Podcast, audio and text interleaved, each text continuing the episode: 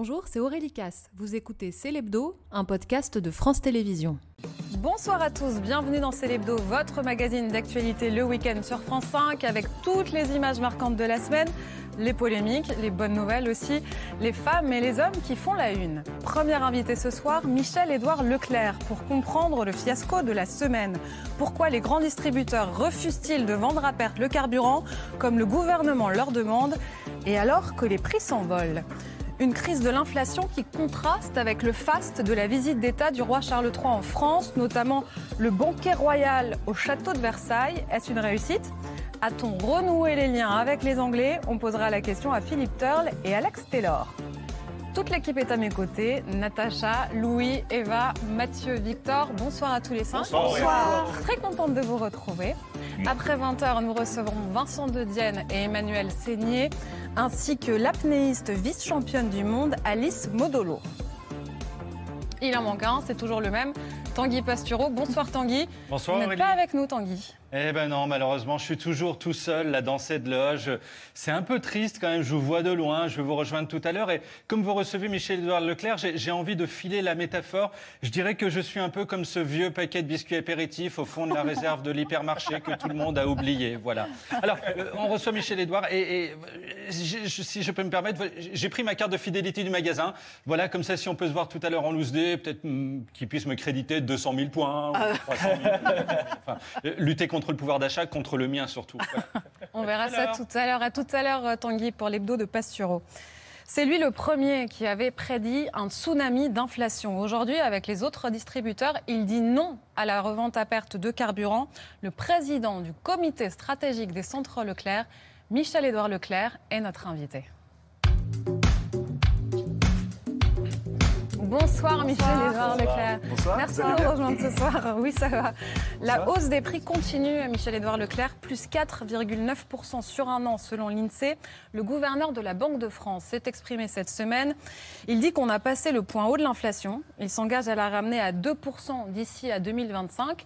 Est-ce que ça vous semble crédible? Euh, Je pense que l'inflation, c'est durable.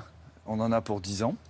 On a eu une période de 20-30 euh, années de déflation que la plupart d'entre vous n'avez, euh, n'avez jamais connu l'inflation. Euh, moi, quand je suis rentré sur le marché du travail, ma première augmentation de salaire, c'était 18%. J'avais l'impression d'être très riche, mais en fait, c'était le taux d'inflation euh, des années crise pétrolière, des années 70. Je suis de ces zones-là, de ce siècle-là.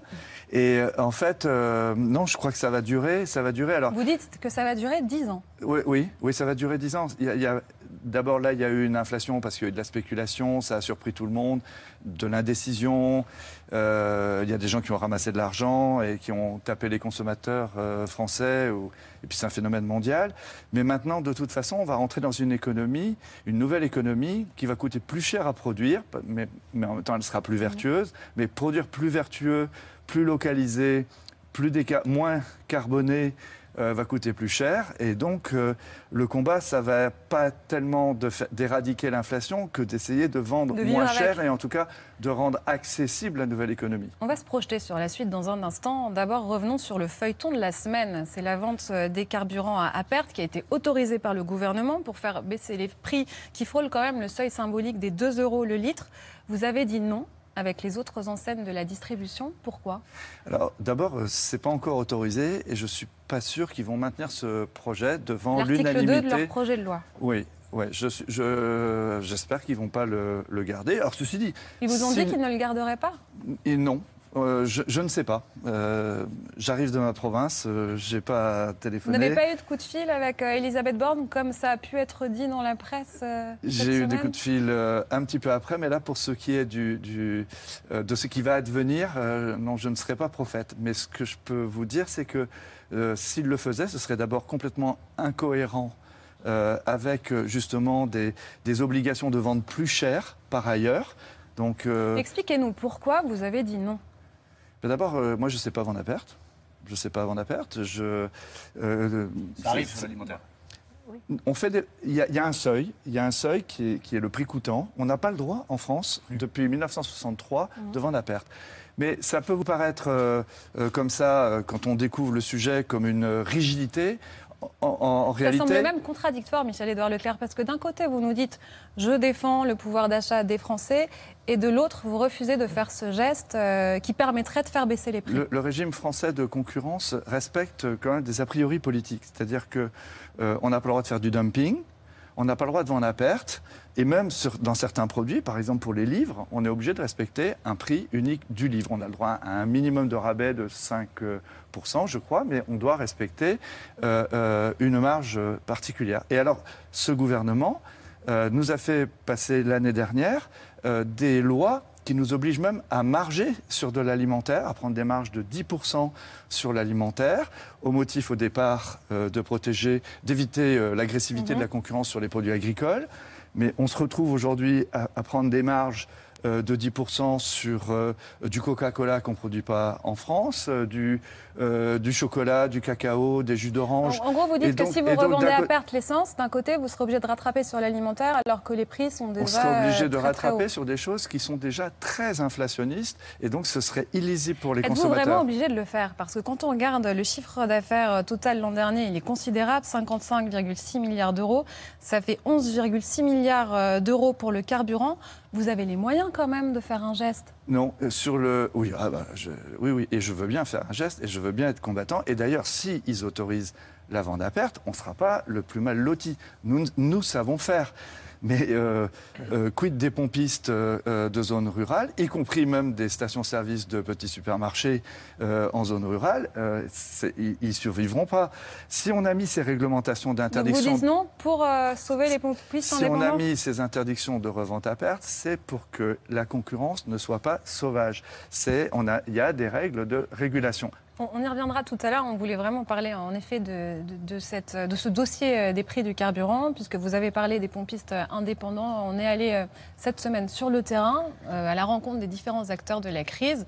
Que vous disent ces pompistes, Louis? Ils nous ont dit leur inquiétude et elle se résume, Michel-Édouard Leclerc, en un chiffre. Ce matin, au Leclerc de Clichy-sous-Bois, le litre de samplon 95 était à 1,94€. Mais 4 km plus loin, à Villemomble, où nous nous sommes rendus, on le payait un peu plus de 2 euros. Pour les pompistes indépendants, cet écart, il est incompressible. Ils disent ne plus pouvoir rogner sur leur marge. Alors quand le gouvernement a proposé de vendre à perte, beaucoup ont craint de ne pas y survivre. C'est le cas de cet indépendant de la région parisienne que nous avons rencontré avec Mathieu Voller.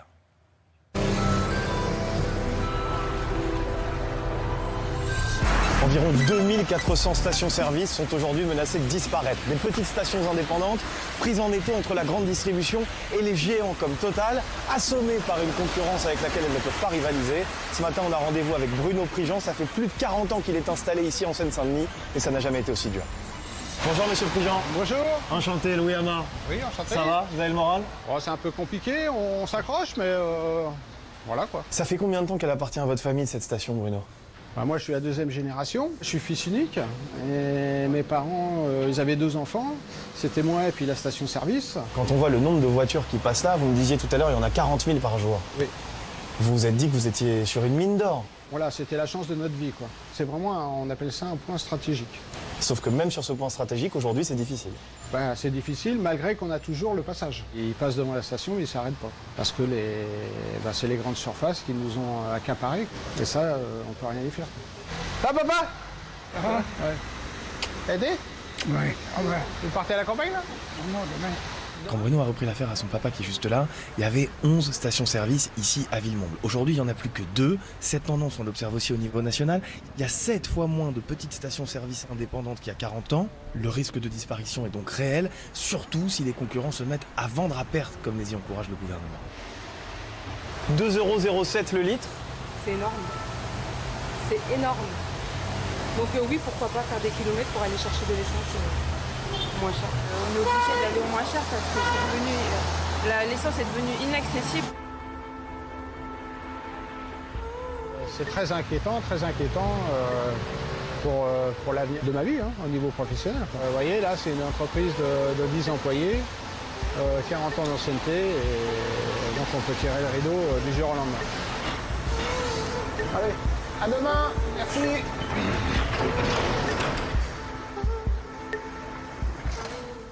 Je vous transmets une des questions que se pose ce pompiste. Si les prix du carburant continuent à monter en décembre, qu'est-ce qui euh, lui dit qu'est-ce qui, euh, que vous n'allez pas quand même euh, revendre, à per- revendre à perte? Est-ce que vous n'allez pas changer d'avis? Donc moi, je vous dis, je ne souhaite pas vente à perte. Et je ne souhaite pas cette réglementation. Et c'est ce que nous avons dit à la Première définitif. ministre.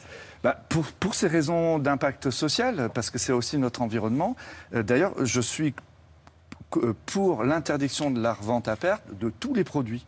D'accord? Parce que sinon, euh, et, comme on dit que justement euh, euh, nous sommes puissants, et, justement parce que ceux qui sont puissants peuvent écraser les autres, on a fait cette législation pour qu'il y ait un seuil en dessous duquel on ne peut pas descendre. Maintenant, euh, euh, euh, je ne sais pas ce qui va advenir sur le prix des carburants. Je, je vois bien aujourd'hui qu'il y a des tensions internationales. Je ne sais pas si cette dramaturgie à laquelle on participe là en discutant de ça, elle a des raisons d'être. Je ne sais pas si vraiment le prix du gasoil et, et le prix du carburant va vraiment... Certains spécialistes disent que ça va baisser, mais Voilà, pour l'instant, c'est difficile de s'avancer plus. Voilà, et comme de toute façon ça monte ou ça Mm. baisse et qu'on ne sait pas, euh, ce que je pense tout simplement, c'est qu'il y a un seuil à la fois psychologique, mais aussi un seuil pécunier euh, sur le pouvoir d'achat des gens, qui fait que, comme le carburant, c'est quand même de la taxe, hein, c'est à un moment donné, ce sera à l'État politiquement de dire ben, j'en récolte moins, je, il, y a- il- il va falloir décréter un seuil symbolique. Et là, l'État ne pourra pas se défiler de sa responsabilité. Vous êtes engagé, Michel-Édouard Leclerc, dans une guerre pour tirer les prix vers le bas. À chaque guerre, son lot de victimes collatérales, de dommages collatéraux. Est-ce que pour vous, Bruno, le pompiste qu'on a vu dans le reportage, est un dommage collatéral? Est-ce que vous assumez, d'une certaine manière, de sacrifier les indépendants sur l'autel du pouvoir d'achat du Non, mais je veux nombre pas. en- Je n'assume pas ça et je veux pas en porter la responsabilité parce que j'en étais. Enfin, nos familles, les familles qui ont créé euh, Leclerc, Intermarché, Systémus, nous, étions des gens qui devions disparaître avec l'arrivée de Carrefour, avec l'arrivée des hypermarchés, avec l'arrivée des supermarchés. Mes parents, ils ont créé leur magasin dans leur cuisine. Je ne dis pas ça pour faire euh, la pauperisation de, de la narration de Leclerc. Ça s'est passé comme ça. Et mon père a simplement appris euh, à des commerçants indépendants euh, qui n'avaient pas fait d'études, qui étaient bouchers, qui étaient boulangers, de se regrouper. À ceci près que la situation n'est pas la même que quand votre père a créé ce système-là, qui en effet donnait à manger au plus grand nombre. Aujourd'hui, les grandes centrales d'achat de la grande distribution dont vous faites partie font partie d'un monopole, c'est-à-dire qu'elles ont une puissance de négociation qui interdit que des petits producteurs en face puissent vendre leurs marchandises au prix qu'ils ont décidé. C'est le seul domaine où c'est le client, c'est-à-dire vous, et pas le fournisseur, le producteur, qui fixe le prix. Et derrière, vous, vous, êtes dans une guerre des prix qui vous permet de préserver vos marges, alors que les producteurs, eux, sont pieds et poings liés. Deux- deuxième problème, quand vous négociez très brutalement ces prix, parce que les négociations sont extrêmement brutales. Derrière, vous avez même des gros industriels, Buitoni, qui du coup resserrent ses prix et qui du coup nettoient moins ses usines. Il y a un accident. Quelle est votre responsabilité dans ce système-là? Alors, euh, je, vous suis, je vous suis, je vous lis, je vous lis dans Marianne, je vous écoute et depuis longtemps. Je pense que d'abord, il faut, savoir, euh, je- faut d'abord savoir ce qu'on veut. Si on veut que le petit producteur comme le grand producteur vende, il faut que son produit soit accessible. Ça ne sert à rien d'avoir du prix si le consommateur boude.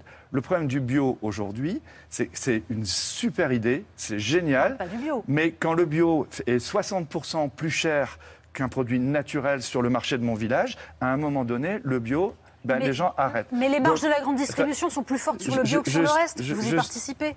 Je ne vous ai pas coupé. Parce que votre problématique est juste. Et donc, il faut trouver le bon équilibre. Moi, aujourd'hui, euh, c'est vrai que euh, Leclerc est devenu le premier distributeur français. On est parti de zéro, on est devenu le premier distributeur français. Euh, il y a 2 millions de consommateurs qui sont venus dans les centres Leclerc depuis un an parce qu'on avait une politique de prix plus bas. Donc on peut discuter des indicateurs, mais ils sont là, ils ne sont pas cons, les consommateurs, ils vont là où c'est le moins cher. Par contre, nous avons euh, dans nos magasins 18 000 contrats avec des petits producteurs. Nous faisons le circuit court que vous revendiquez, que vous essayez de, de promouvoir euh, dans Marianne. Et ben moi, je, je suis, euh, je suis partant de ça. C'est juste un problème d'équilibre. Si on vend à perte, il n'y aura pas de petits producteurs. S'il y a des monopoles, il faut casser les monopoles. Je pense simplement que c'est votre diagnostic qui n'est, pas juste au départ, je ne vous ai pas coupé, mais il n'y a pas quatre centrales d'achat qui achètent l'agriculture française. D'abord, nous n'achetons pas à la ferme, Leclerc ni Carrefour, nous, n'achetons pas à la ferme. Les premiers clients de l'agriculture française, ce sont les industriels.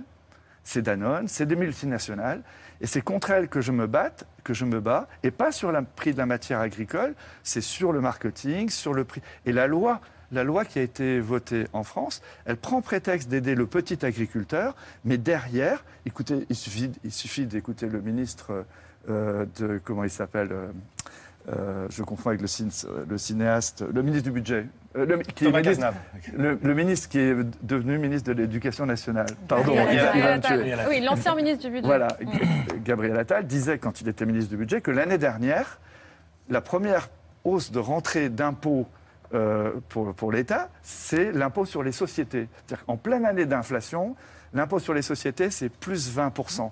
Donc vous voyez bien que ce n'est pas les petits, c'est quand même des grosses boîtes derrière. C'est ce qui est étrange, Michel-Édouard Leclerc, à plusieurs reprises euh, aujourd'hui, ce soir, vous vous en remettez au gouvernement, comme si seul le gouvernement avait la solution. Il entend une, vous dites non. Quand on regarde les chiffres, vous êtes le grand gagnant euh, de l'inflation. euh, ça saute aux yeux, euh, 24% de part de marché en France. Vous êtes devant Carrefour et Intermarché. Est-ce que vous n'avez pas les moyens de faire plus Que pouvez-vous Si, faire si, de si, si, plus. Que pouvez-vous faire de plus je vais dans votre sens. On cartonne, Leclerc cartonne aujourd'hui. Parce que, et depuis le- les premières fois où vous m'avez invité sur le plateau, je, je n'ai pas cessé de dire l'inflation arrive, euh, ça doit devenir, c'est un problème politique, ça va devenir un problème politique, et c'est un problème qui doit nous mobiliser. Certes. Au début, j'étais tout seul, hein, j'étais un peu l'agité du bocal, et, et- et me- le gouverneur de la Banque de France, euh, Madame Lagarde, tout ça, tout ça, ça va, ça va s'apais- s'apaiser. Dans la réalité, 20% d'augmentation des prix sur l'alimentaire, je vous assure que les agriculteurs n'ont pas plus de 1% euh, dans, dans les fermes. Donc il y a aujourd'hui un combat à mener, d'où les termes guerriers, j'assume ça, mais, mais je veux Et bien que faire peut plus. faire celui qu'on surnomme le grand gagnant de l'inflation aujourd'hui? Que pouvez-vous faire concrètement qu'on ait euh, Eh une bien, piste? même si vous me le contestez, je vais continuer à baisser les prix. Parce que mon, mon, mon idée, Et les marges? Et les- bah, en baissant les prix, je baisse mes marges. Donc je reviens euh, sur mon intention. Mon intention, c'est j'assume ça. Leclerc restera le moins cher. On retarde, de- par principe, on retarde de trois mois toutes les hausses tarifaires des fournisseurs, ce qui fait l'écart avec nos concurrents.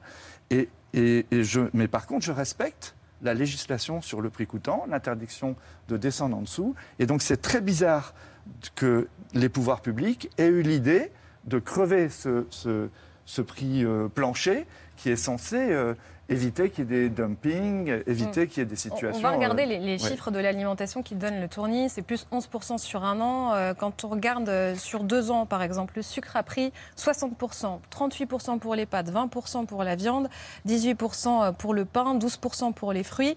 Avec euh, quelles conséquences? Est-ce que, comme euh, le PDG de Carrefour, Alexandre Bompard, vous parlez euh, de tsunami, euh, de déconsommation? Oui, oui, oui. c'est- on rentre dans un phénomène de déconsommation.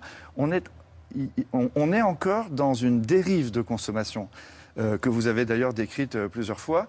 Euh, on, on est passé de l'achat de produits de marque à des produits de marque de distributeurs. Et à l'intérieur des, produits de marque de distributeurs qui sont déjà 20 à 25% moins chers par rapport aux grandes marques, beaucoup de consommateurs achètent des premiers prix, des prix d'entrée de gamme, qui ne sont pas de la merde, hein, parce qu'ils ont aussi le Nutri-Score, il y a aussi des, Et ils arrêtent d'acheter quoi, par exemple?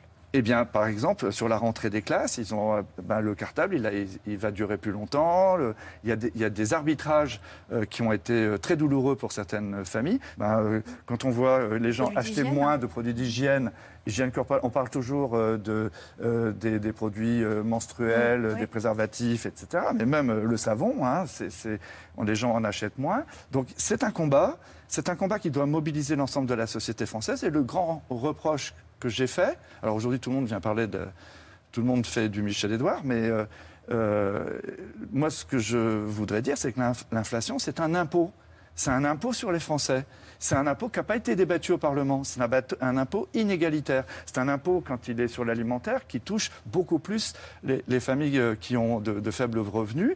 Et donc, euh, je, je, m'étonne- je me suis étonné qu'au Parlement, euh, mais aussi au gouvernement, mais aussi au patronat, au MEDEF, à la. CGPME, euh, l'inflation ne, ne soit pas devenue euh, le drapeau mobilisateur. faudrait une, une solution, par exemple baisser la TVA, bloquer les prix, c'est ça que Il n'y a, il y il pas qu'une seule solution, mais vous voyez les par exemple. salaires Oui, aussi.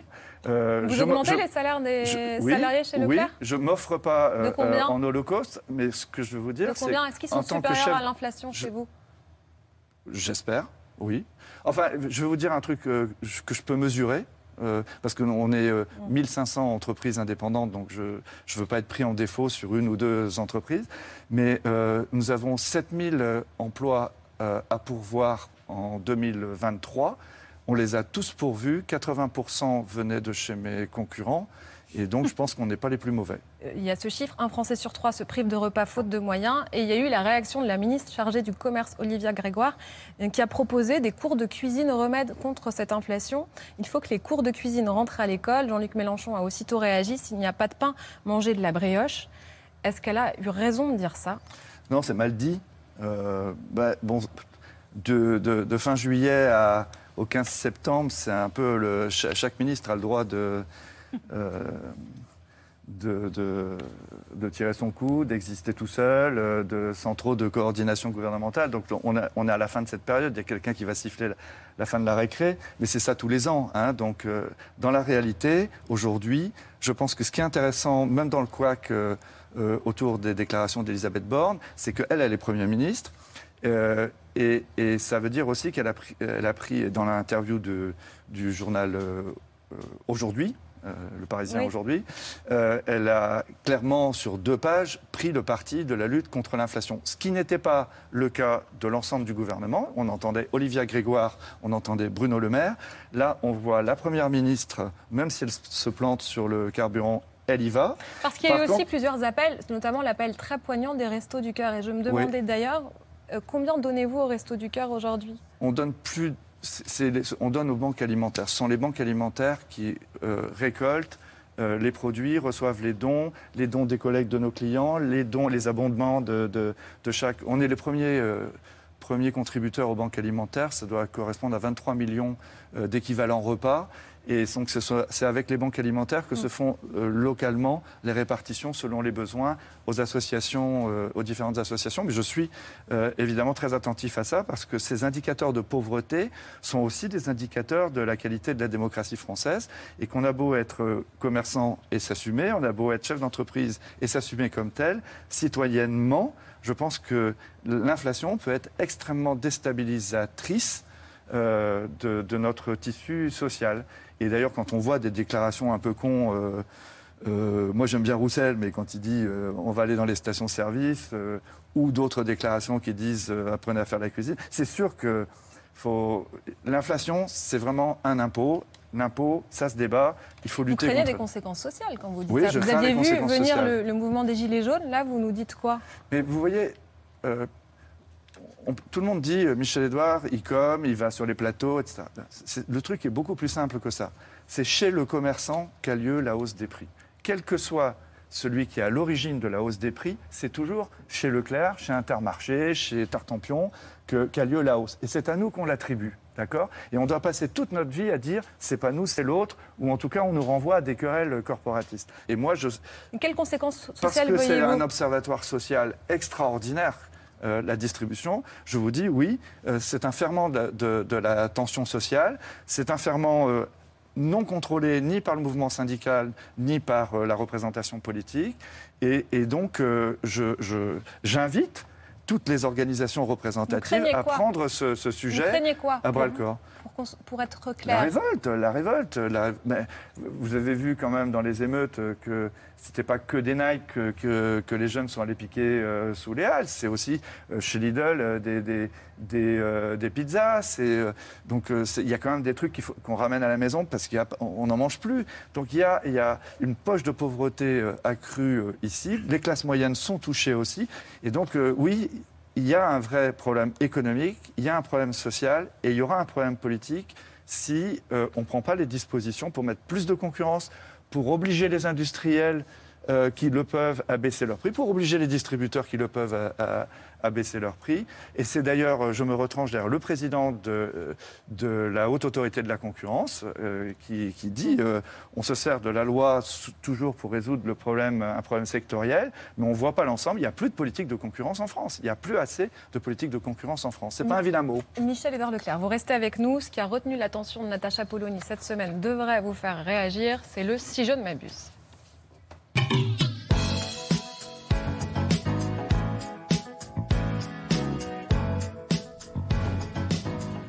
Natacha, depuis le début de la semaine, les yeux des Européens sont tournés vers Lampedusa. Oui, Lampedusa, cette petite île de 20 km où 11 000 migrants ont débarqué en l'espace d'une semaine. 11 000. Alors en fait, c'est rien, 11 000 sur 450 millions d'Européens, il faut quand même s'en souvenir. Mais en même temps, c'est énorme puisque ce sont en fait 127 000 personnes qui sont arrivées en Italie depuis le début de l'année, le double de l'an dernier, où l'Europe avait fini avec un million de demandeurs d'asile. Et comme les caméras sont là-bas, eh ben, Lampedusa est devenu un terrain de jeu politique, en particulier pour l'extrême droite. Et euh, c'est ce qui semble affoler tout le monde. Hein. On a vu Marion Maréchal euh, qui est allée pour lancer sa campagne européenne. Et on finit par avoir l'impression que, en fait, c'est parce que ça risque de favoriser l'extrême droite que les dirigeants s'agitent. Regardez par exemple Gérald Darmanin sur le plateau de TF1. Il jouait la fermeté. Écoutez-le. Alors la France n'accueillera pas euh, de migrants qui viennent de Lampedusa. La France veut une position de fermeté il y a une immigration irrégulière en Europe, en France et en Italie qu'il faut combattre. Donc, vous l'aurez compris, on laisse l'Italie se débrouiller. Alors même que Ursula von der Leyen est allée sur place pour expliquer que les pays de l'Union européenne allaient gérer tout ça ensemble. Sauf qu'en fait, ça ne marche pas. Alors quel est le problème? Manque de solidarité, oui, sans doute, mais pas que. Sur les 11 000 personnes arrivées la semaine dernière, par exemple, en fait, la moitié plus de la moitié sont francophones. Euh, ils viennent de Guinée, de Tunisie, de Côte d'Ivoire, des pays qui ne sont pas en guerre. Donc en fait, ce qu'ils fuient, ces gens-là, bah, c'est la misère. Mm. Et nous ferions la même chose à leur place. Sauf que, du coup, ils vont sans doute pas aller chercher du travail en Hongrie, en Suède ou ailleurs. C'est-à-dire que le problème des quotas de répartition, c'est que c'est une solution virtuelle. Sur le papier, ça marche. Mais en réalité, c'est plus difficile. Et en attendant, chacun fait à peu près ce qu'il veut. Un exemple, 80% des demandeurs d'asile qui arrivent en Allemagne n'ont jamais été enregistrés dans un autre pays d'Europe, alors même que les demandes d'asile, normalement, se font dans le premier pays d'entrée.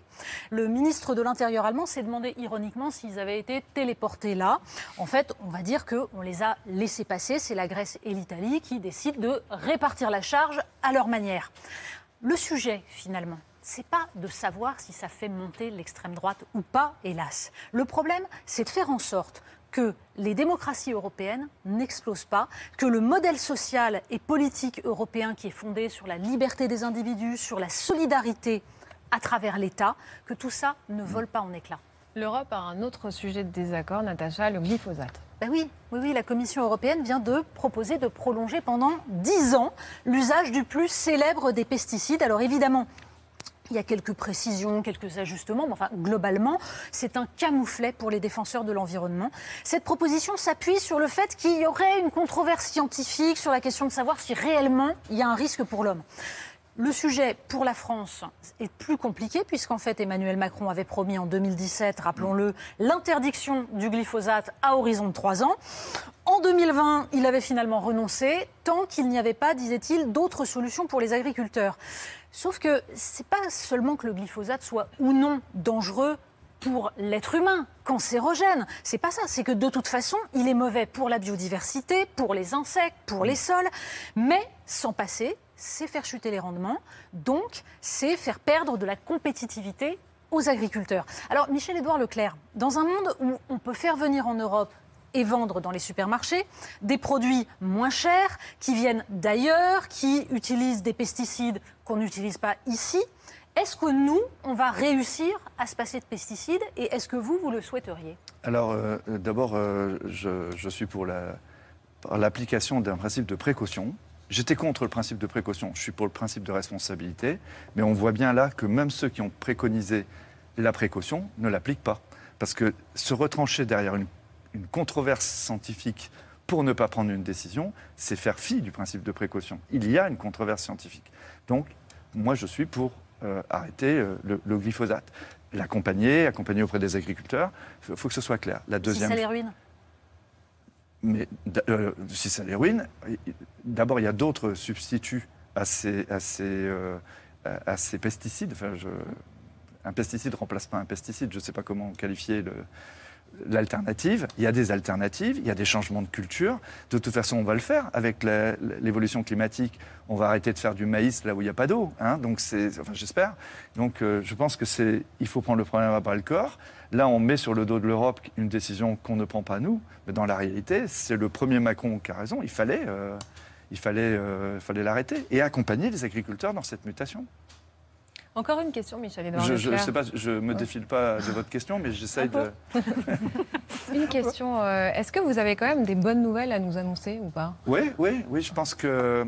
euh, alors, pour, sur l'inflation, qui est ma légitimité, vraiment mon, mon, mon métier, euh, j'ai beaucoup partagé avec mes concurrents. On, on a un esprit sportif, euh, mais on veut faire gagner nos boîtes. Mais je pense qu'effectivement, on va quand même profiter de, euh, du débat législatif et de l'avancement des négociations commerciales. Donc ça devrait baisser en janvier les prix En tout cas, ça va moins monter. Ouais. Au lieu d'avoir Oui. une inflation euh, à C'est ça. 10-11% sur l'alimentaire, on va essayer de la limiter à 2-3%. Et notamment en s'en prenant, j'utilise des termes guerriers, parce que je, pense, je sais qu'il y a eu de la spéculation derrière, donc euh, je ne me cache pas. Euh, je ne fais pas de name and shame, parce que le name and shame, euh, c'est la fin de la démocratie aussi. Bruno hein, Le Maire l'a fait. hein. je trouve que c'est pas bien. Et par contre, euh, euh, il y, a- il y a quand même des boîtes qui ont fait des, des profits extraordinaires. Et donc, euh, on va leur demander soit de ne pas faire passer de hausse cette année, soit de les étaler sur trois ans, sur quatre ans.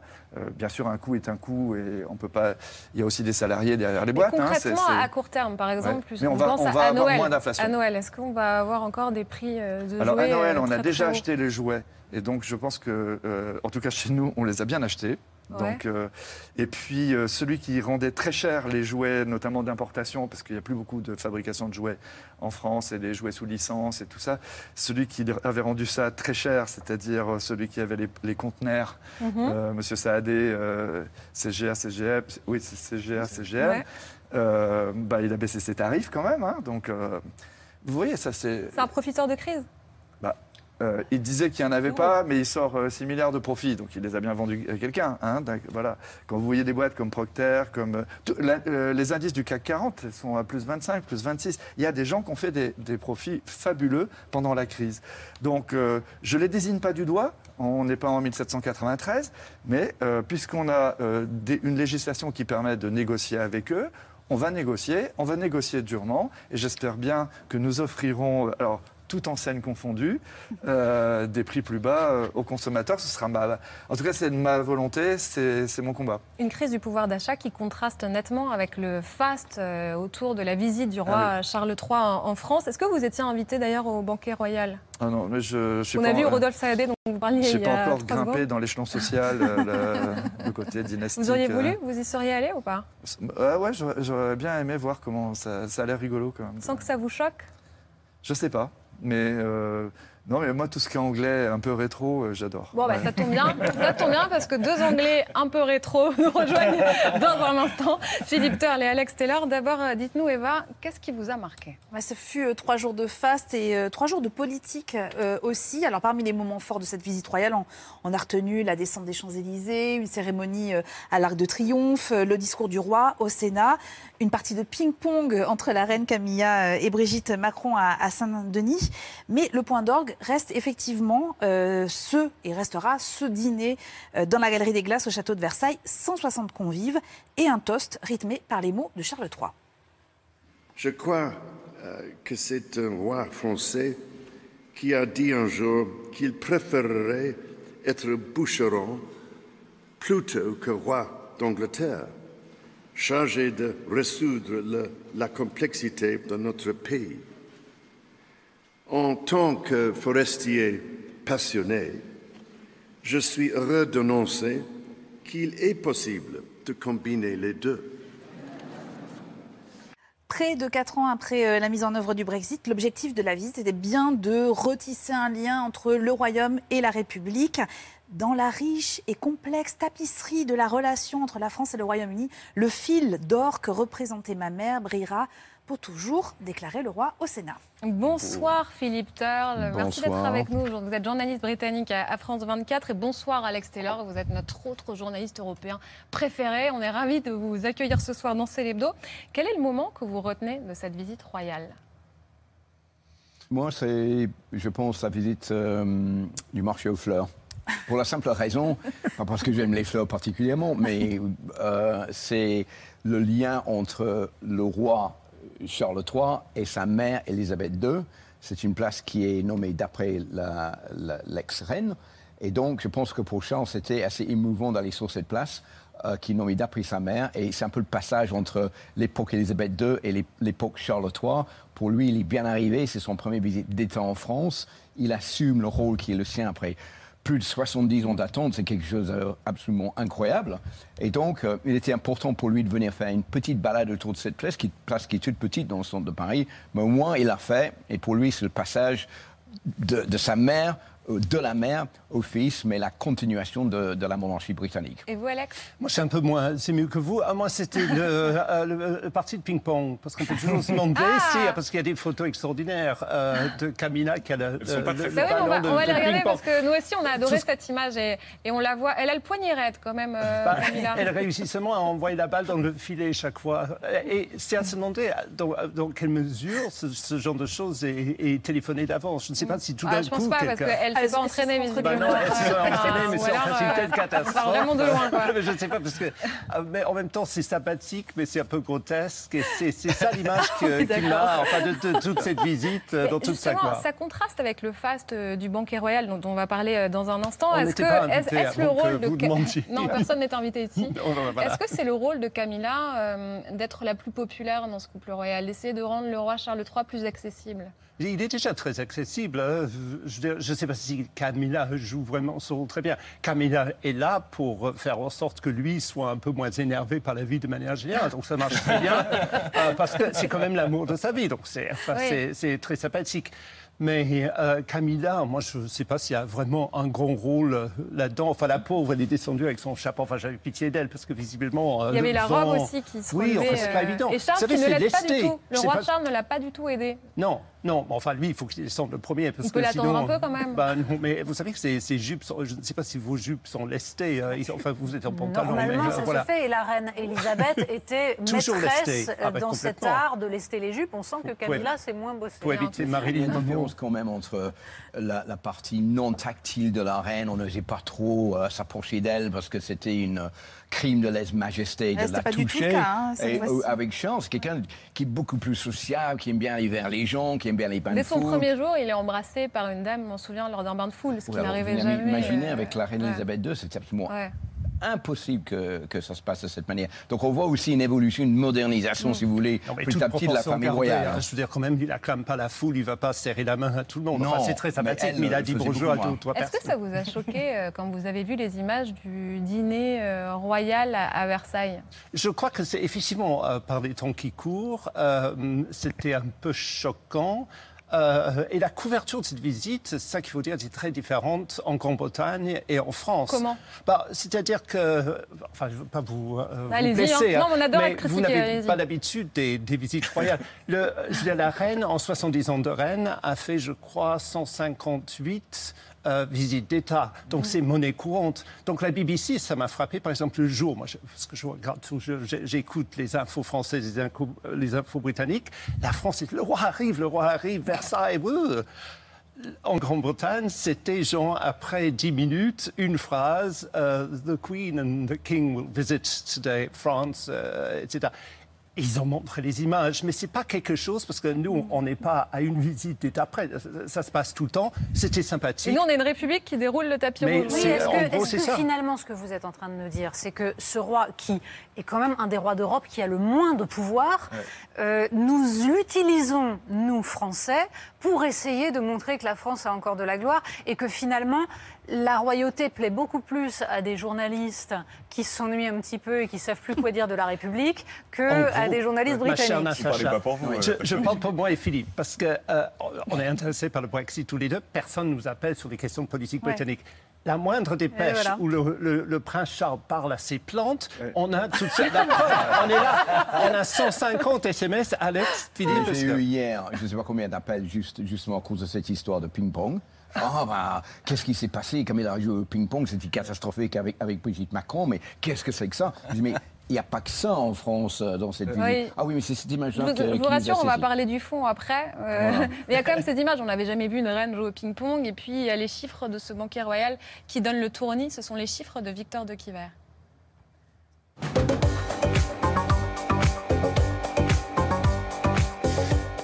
On commence avec quoi? 62 mètres, c'est la longueur de la table du grand dîner donné à Versailles par le roi Charles. Et va nous en parler à l'instant. Une petite sauterie de 160 personnes. Et pour l'occasion, l'Élysée a sorti la plus belle vaisselle de la République, verre en cristal et assiette du 19e siècle. Homard bleu, tourteau, volaille de Bresse.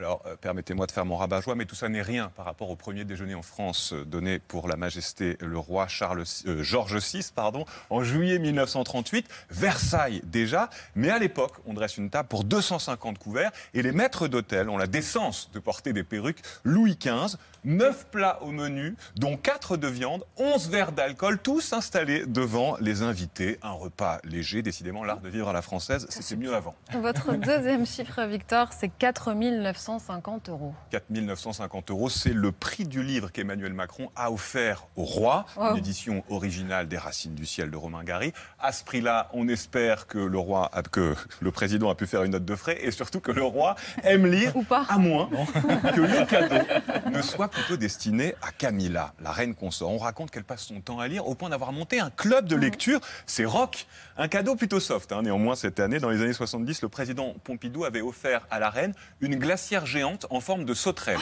C'est une histoire vraie. Pardon. Ah oui, je ne m'en remets pas la sauterelle. Et votre troisième chiffre, Victor? Deux, comme le nombre de gaffes du président envers le roi. Et pourtant, il a tout donné, Emmanuel Macron, hein, pour bien faire. Il s'est incliné face à la reine consort en l'accueillant devant l'Arc de Triomphe. Il a failli poser sa main sur Camilla. Mais non, il se retient à la dernière minute. Et heureusement d'ailleurs, car le protocole l'interdit formellement.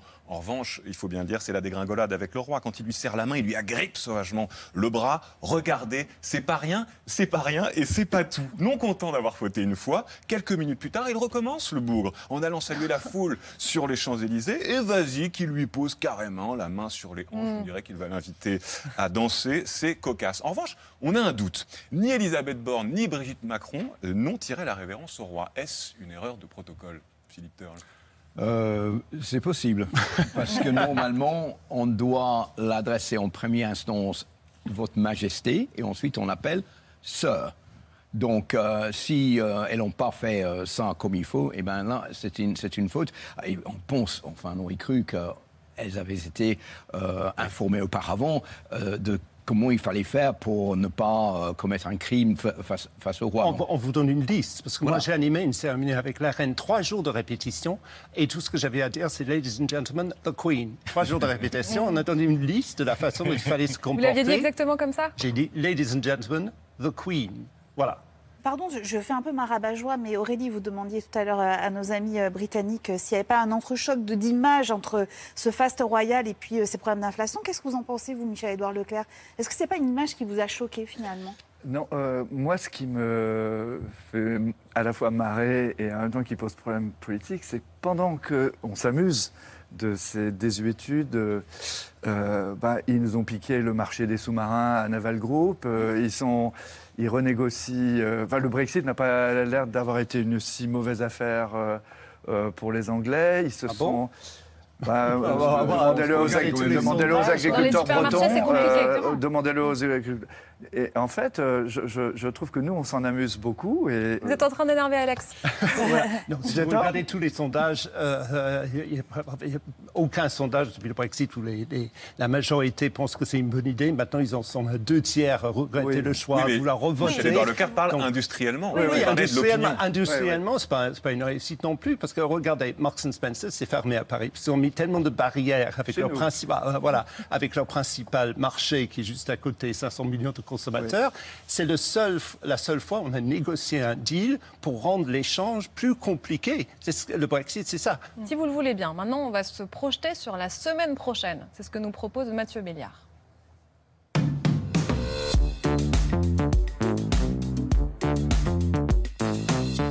Mathieu, le phénomène drague sera à la une de Elle. Oui, ce soir, Aurélie, j'emmène nos, téléspectateurs et puis tout le monde ici autour de la table dans la rédaction et dans l'histoire euh, du magazine Elle. Vous allez euh, voir les coulisses de la fabrication d'une une spéciale qui va rester dans l'histoire du magazine.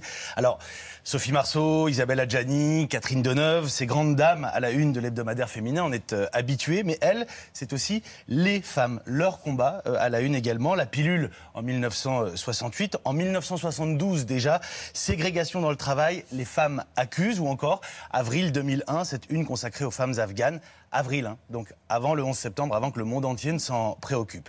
Retour en 2023, donc, dans une époque qui interroge le genre. La drag queen qui fera la une de Elle, c'est Kayona.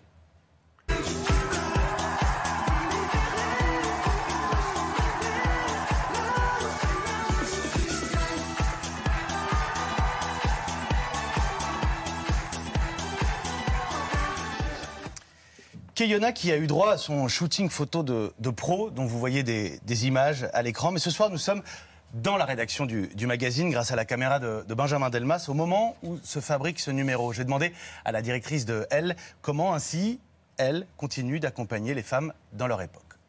Elle a toujours accompagné l'histoire des femmes. C'est un journal progressiste, donc c'est normal de porter ses valeurs en une. On se prend beaucoup la tête pour essayer de trouver effectivement des unes qui incarnent toutes ces valeurs. Et euh, bah, le, le- le drag, c'est une des valeurs euh, progressistes du L pour moi. Pour répondre à votre question, est-ce qu'on est en avance ou est-ce qu'on accompagne? Je dirais plutôt qu'on accompagne. Mais on accompagne euh, et on essaye de, de le faire au bon moment. quoi. Vous êtes euh, patronne de presse. Est-ce que vous êtes fière de porter ce choix? Oui, moi je suis très fière que Kiyona fasse la couve de L la fin- à la fin du mois. Très.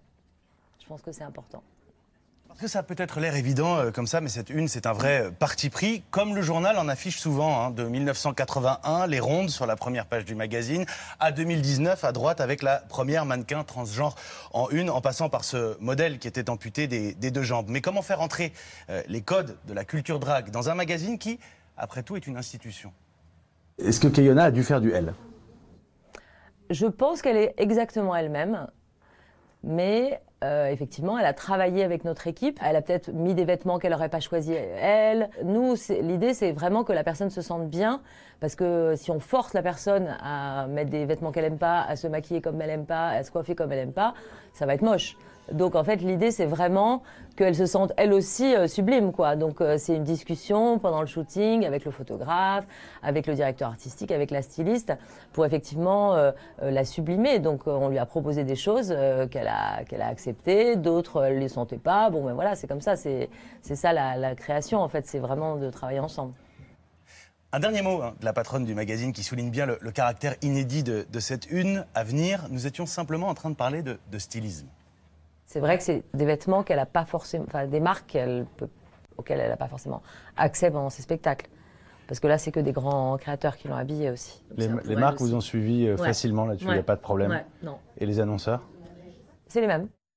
Ah oui, je suis bête. le magazine entretient le, le suspense hein, autour de cette une qui restera dans l'histoire du Vous journal. l'avez vue? Moi, je l'ai vue.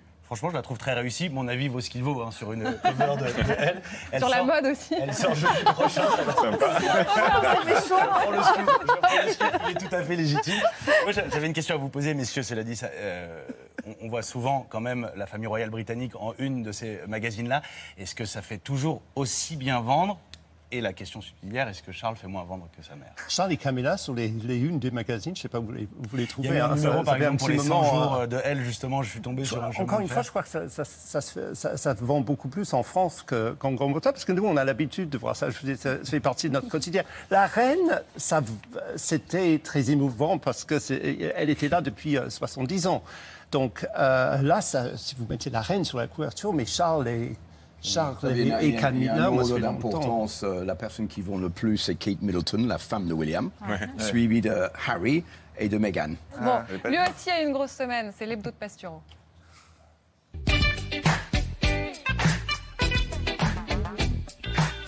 Salut à tous. Salut Tanguy. Bah, bonjour. Alors attention, attention, en hommage à monsieur Michel-Édouard Leclerc, cette chronique est en promo exceptionnelle. Pas moins 10, pas moins 20, mais moins 30%, moins 30% sur le Pasturo. Il est frais. Enfin plus ou moins quoi. Bon, il est là, il est beau, c'est le Pastiro. Oui, voilà, je fais un petit clin d'œil à l'invité, toujours. Voilà, si on avait eu Patrick Bruel, j'aurais chanté. Si on avait eu Sarkozy, je me serais pourvu en cassation. Enfin bref. Alors cette semaine, je vais vous raconter une histoire. J'ai pris de l'essence parce que j'ai beau être une star du service public, je vis euh, comme tout le monde. Donc je mets ma carte bancaire. Là, j'entends aïe, non mais ça va pas. Enfin, quelle tête en l'air. En fait, j'étais à la caisse face à l'employé de la station, donc qui recrache ma carte ainsi que ses dents. Bon, il me demande de prépayer parce que ça se passe souvent comme ça dans les stations-service. Le type donc me dit, je mets combien? Je réponds euh, 50 euros. Il éclate de rire, me lance un paquet de chips en disant voilà sale gueux pour 50 euros t'as ça.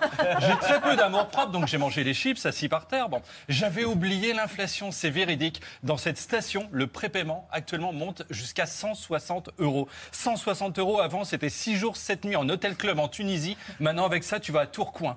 Enfin l'inflation est tellement dingue que moi chez Leclerc dans la fente pour pour débloquer le caddie j'essaye de foutre des billets de vin et, et je repense à ces gens pendant le Covid qui ont stocké 500 paquets de PQ. Tout le monde s'est foutu d'eux. J'ai un ami qui l'a fait. Là, il revend le PQ à prix d'or, c'est-à-dire moitié moins qu'en boutique. Il vient de passer quatrième fortune de France. Hein, actuellement, il stocke des copeaux de de toilettes sèches pour les revendre 50 euros le copeau dans 3 ans à Sandrine Rousseau et Zaz.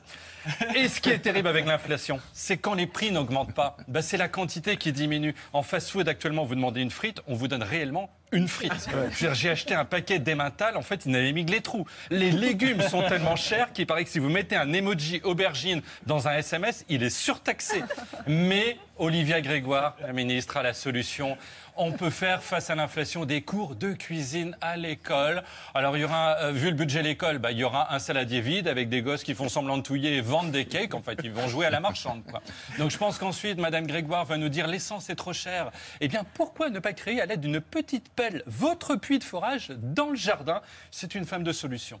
Alors, heureusement, cette semaine, bon, on a reçu du monde. Je veux dire, ça nous a changé les idées. Euh, Le roi Charles, le pape. La France, c'est plus un pays, c'est un Airbnb. Quoi. Alors, attention, attention. D'abord, à cause de l'inflation, le roi ne s'appelle plus Charles III, mais Charles XII50. Voilà, il faut le savoir.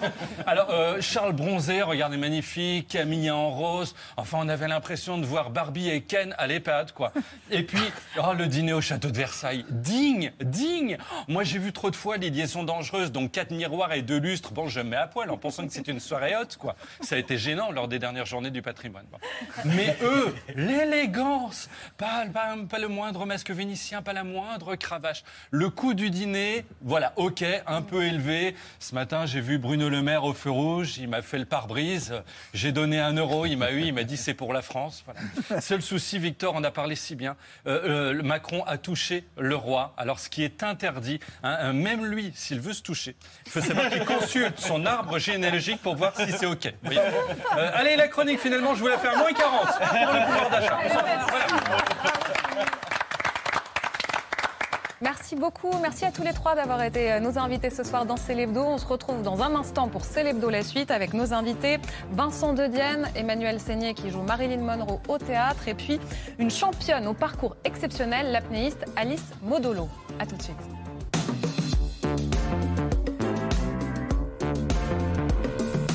C'était Célébdo, un podcast de France Télévisions. N'hésitez pas à vous y abonner. Vous pouvez également retrouver les replays de l'émission en vidéo sur France.tv.